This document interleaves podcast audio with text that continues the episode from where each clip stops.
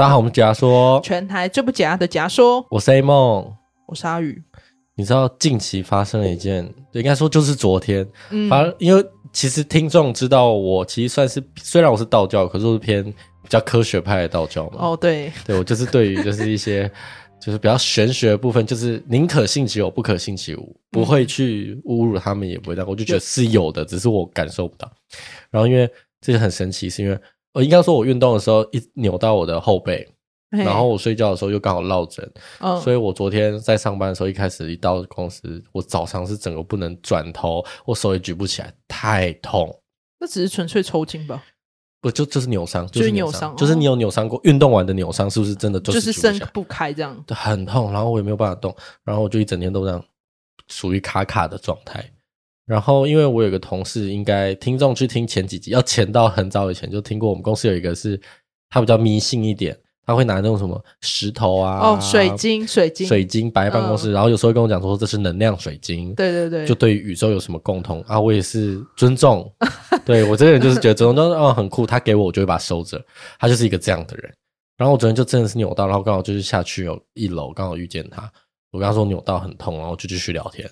他说：“不然我帮你医一下好了。”嗯，我也不疑有他，然后就我就会把他当做他就在旁边耍他的东西，然后他就说：“那你站直，我就站直。”然后就他说：“你继续聊天没关系。”你说就跟他继续对话，然后，然后他因为很多人很多人哦，然后我就继续跟大家聊天。他就把一只手放在我的腹部前面，没有碰到我哦；一只手放在我的腰后面，也没碰到我，就是把我围住的感觉哦。然后就继续聊天，因为我也就是把它当做就是它是一个宇宙什么，就是不太管它这样。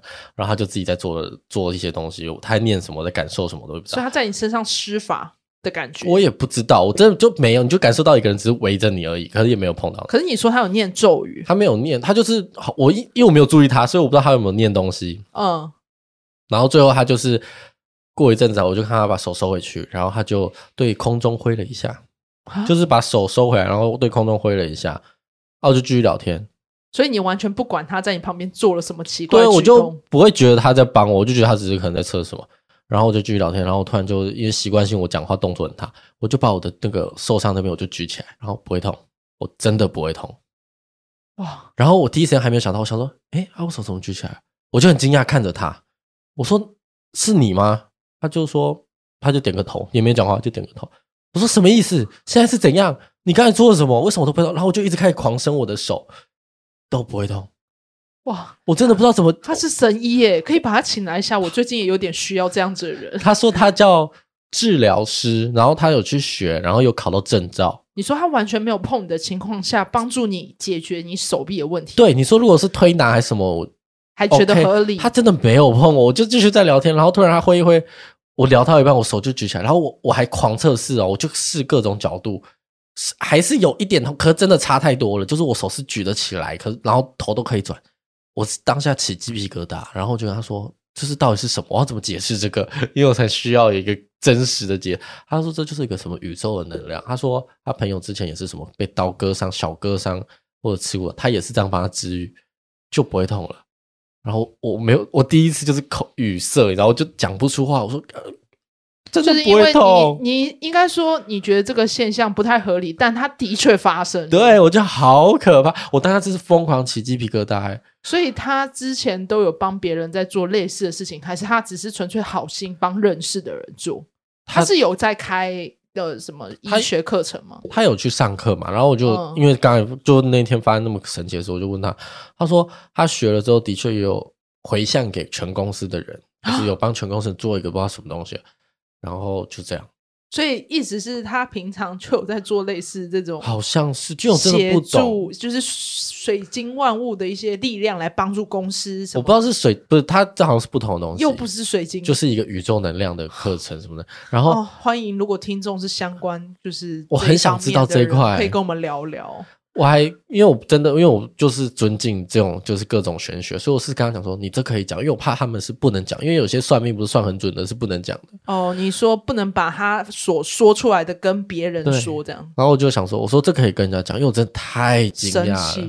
我就跟旁边人讲，然后他好像旁边有一个很好的朋友，就跟他说，就很自然的这一些发生，他就觉得很自然。就当我说我不会痛的时候，他也是很自然的看着我，就是嗯，就是、就是这样，就是这样。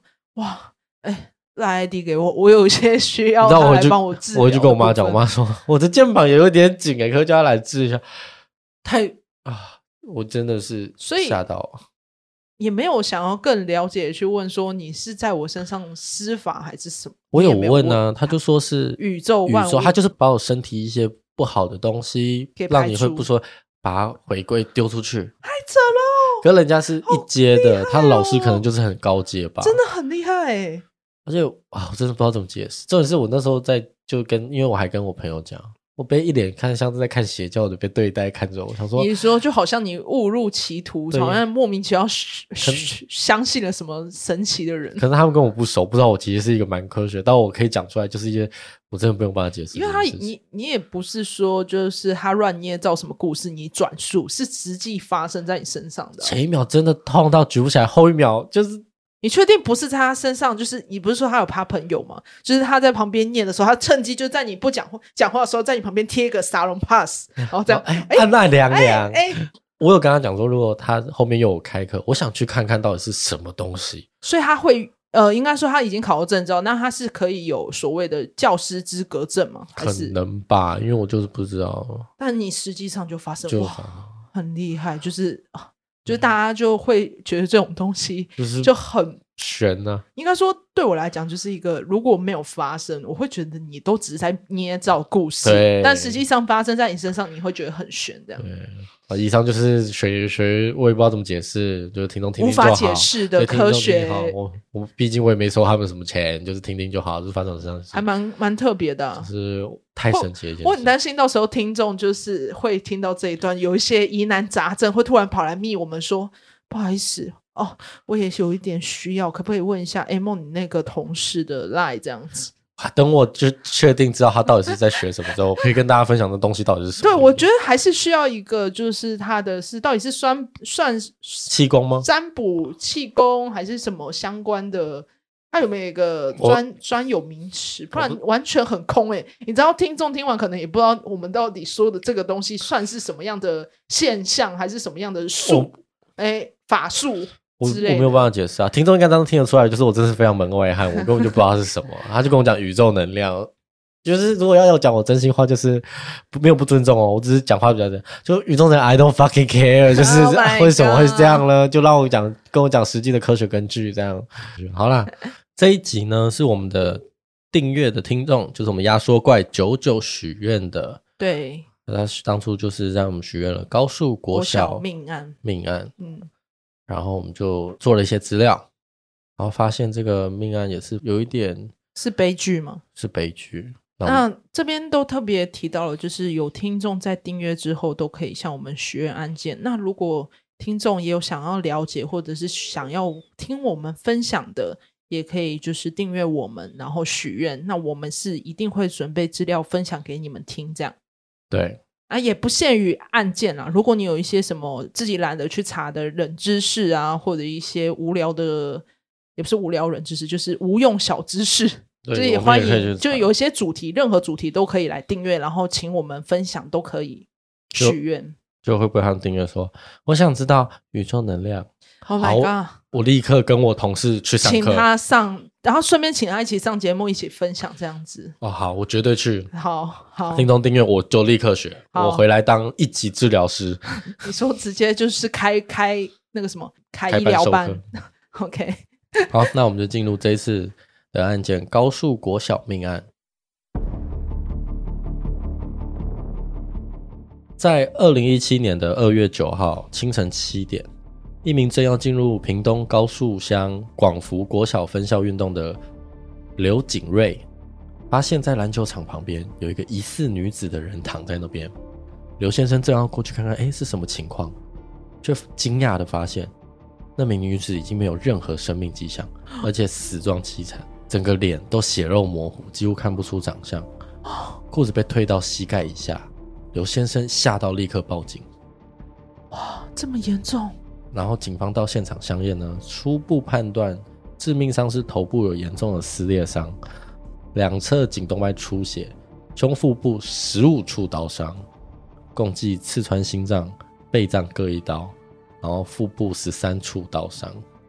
但奇怪的是，刚才不是有说裤子被脱到膝盖以下吗？嗯，但没有被性侵的痕迹啊。警方在搜索现场附近呢，就发现高速国小旁的一侧水沟有一台蓝色的 Mini 机车跟安全帽。嗯，在水沟旁的地上放了他的外套，就是死者的外套。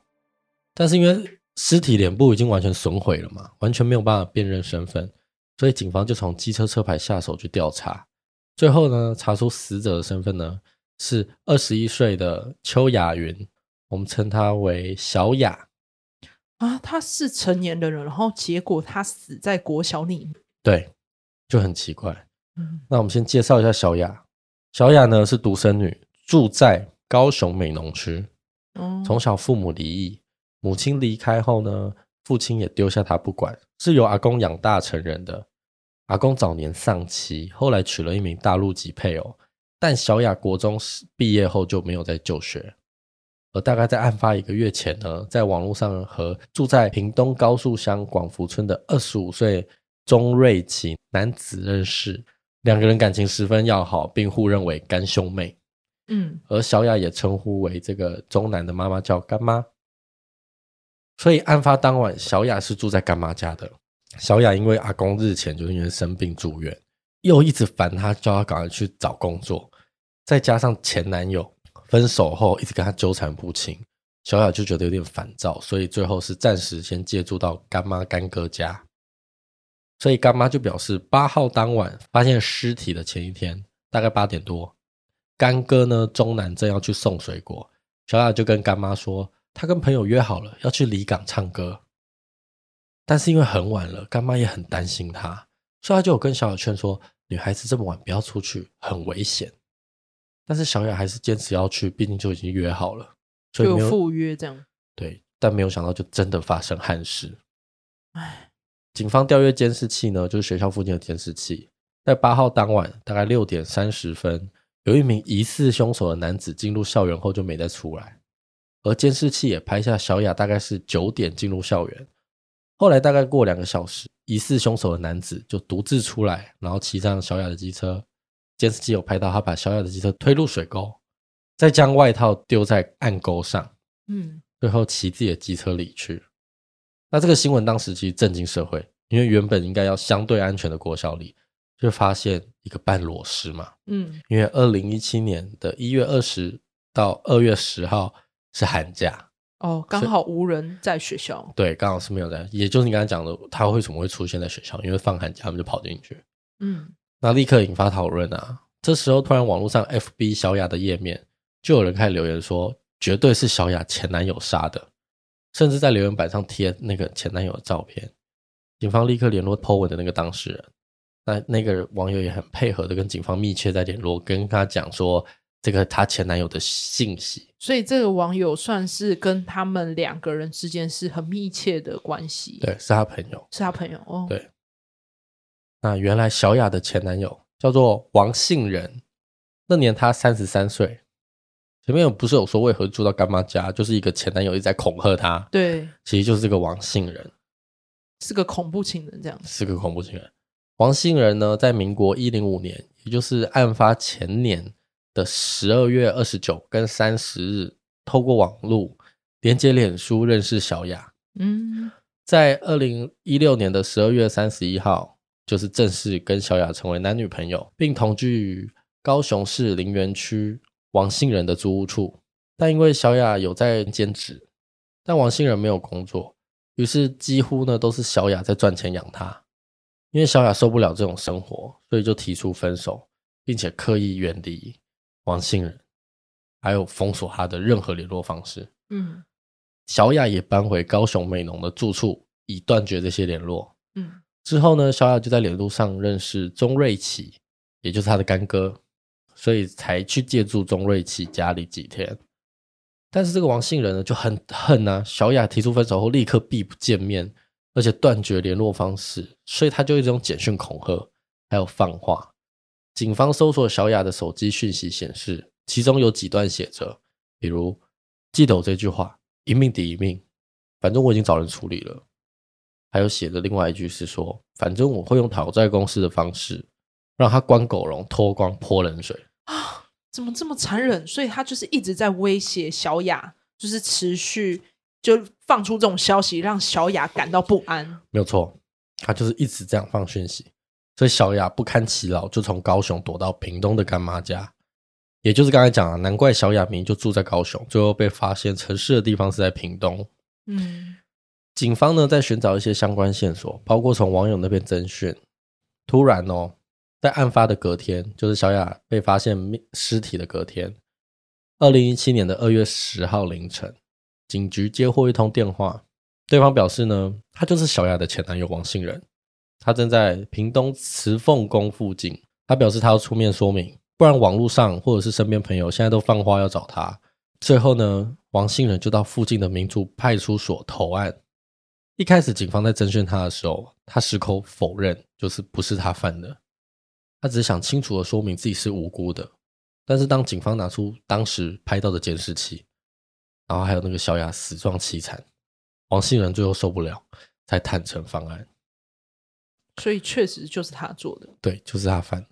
那当时犯案的状况呢，其实就是二零一七年二月六号晚上，王信仁先用脸书制造一个假账号，自称自己叫张俊杰，并用那种多人群组的方式，假装有一个唱歌团，而且邀请小雅要不要一起去啊？当天就利用这个假账号张俊杰的名义呢，就约好了在二零一七年的二月八号的九点。晚上九点哦，大家在屏东高速广福国小分校的篮球场跟社团的大家一起集合，但其实根本就没有社团啦。所以王信仁当天就携带童军绳、水果刀，还有骑着姐姐的机车，并将机车停在学校斜对面的民宅，然后他就只身前往篮球场，而且躲在篮球场旁边的楼梯下方等待。小雅大概在九点十分后就抵达高速国小。而且他正从校园的穿堂正要前往篮球场，埋伏在楼梯后的王信仁就立刻冲出来。小雅当下第一个反应就是转身要跑啊，但没有想到王信仁直接整个人飞扑过去，将小雅压倒在地上，并持童军绳缠绕小雅的脖子，用力紧勒。这时候小雅渐渐失去意识，全身瘫软，但身体是不由自主的在抽搐。王信仁呢，见状看他身体还在抽搐，怕他有救活的可能。所以他就捡起放在旁边的水泥柱跟砖头，朝小雅的后脑勺敲了五到六下。小雅这时候已经身中重伤了，但是因为脑袋重击导致身体更不由自主的抽搐。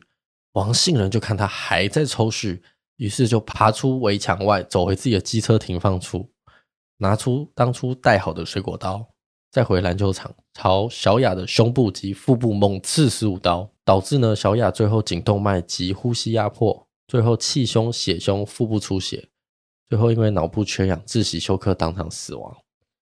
太残忍了吧！超残忍，超过分，就是已经看小雅已经在抽搐了，他也下得了手。他就是要他死。我觉得他已经是完全是泯灭人性、失去理智了。那王信仁因为害怕事迹会败露嘛，所以就故布一阵的先把小雅的裤子脱到膝盖处，想要制造小雅是遭人性侵杀害。然后，并骑上小雅的机车出校园，找个水沟，将机车跟安全帽跟方案工就丢在学校旁的水沟里面。这边他想要制造出小雅是发生车祸的假象，企图消灭证据。最后，再将小雅脚上穿的白色布鞋，跟小雅放在机车置物箱内的手提袋跟两只手机，还有新台币两百块，还有一些药品、血压计、手机套、行动电源都取走，然后骑车逃离现场。最后呢，再把自己身上的衣服加上刚才拿到小雅身上的随身物品，分别丢在高雄市林园区龙潭路竹坑巷十三号的老家住处，跟屏东县高树乡泰山村三民路的大排水沟内。最后呢，在二零一七年的二月十号凌晨一点十五分，具体王信仁到案，并扣得王信仁所有诱骗小雅外出的手机、跟犯罪用的水果刀、跟棉质手套。法院审理时呢，王信仁主张。案发后，他念佛忏悔，为了追求内心平静。警方侦讯及审理期间呢，而且他都有坦诚犯案，而且他家里还有两名女儿要养，而且他并表示说：“我会慢慢赔偿被害人家属，我知道错了。”他是已婚夫？不是不是，他离婚，他离婚，但是有两个女儿。哇，这样下得了手？对啊？他就是完全失去理智啊。那他这样讲这些东西呢，其实是希望法官从轻量刑。但法官认为，我们王姓人就算有念佛经、抄佛经、画佛像，但这只让自己的内心获得平静，无法真正获得被害人及家属的原谅。一审屏东地方法院在五月呢，判处王姓男子无期徒刑。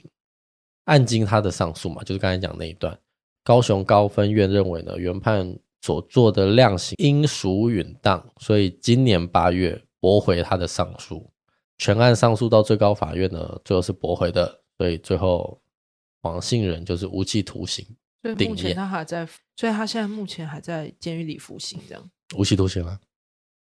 我觉得比较不能理解，就是所以他是完，就是只是因为联联络不上对方，然后这样子就用这样的方式杀害他。对，就是分手后的时候被断联，他很不高兴。真是标准的恐怖情人呢、欸！对啊，太可怕！而且他这样的方式，他也没有得到他，他没有啊，他就要他死。而且按照他那个杀人手法，依照我们做这么多案件，这已经是失去人性了。嗯，因为他就是要他死，而且他是他发现他还在抽血，还继续杀他，这样他就是要看到他完全不会动，完全不动。嗯，那他有做精神鉴定吗？没有。没有，没有，就是正常人，就是判定他是一般人。嗯，他也没有主打自己是精神病。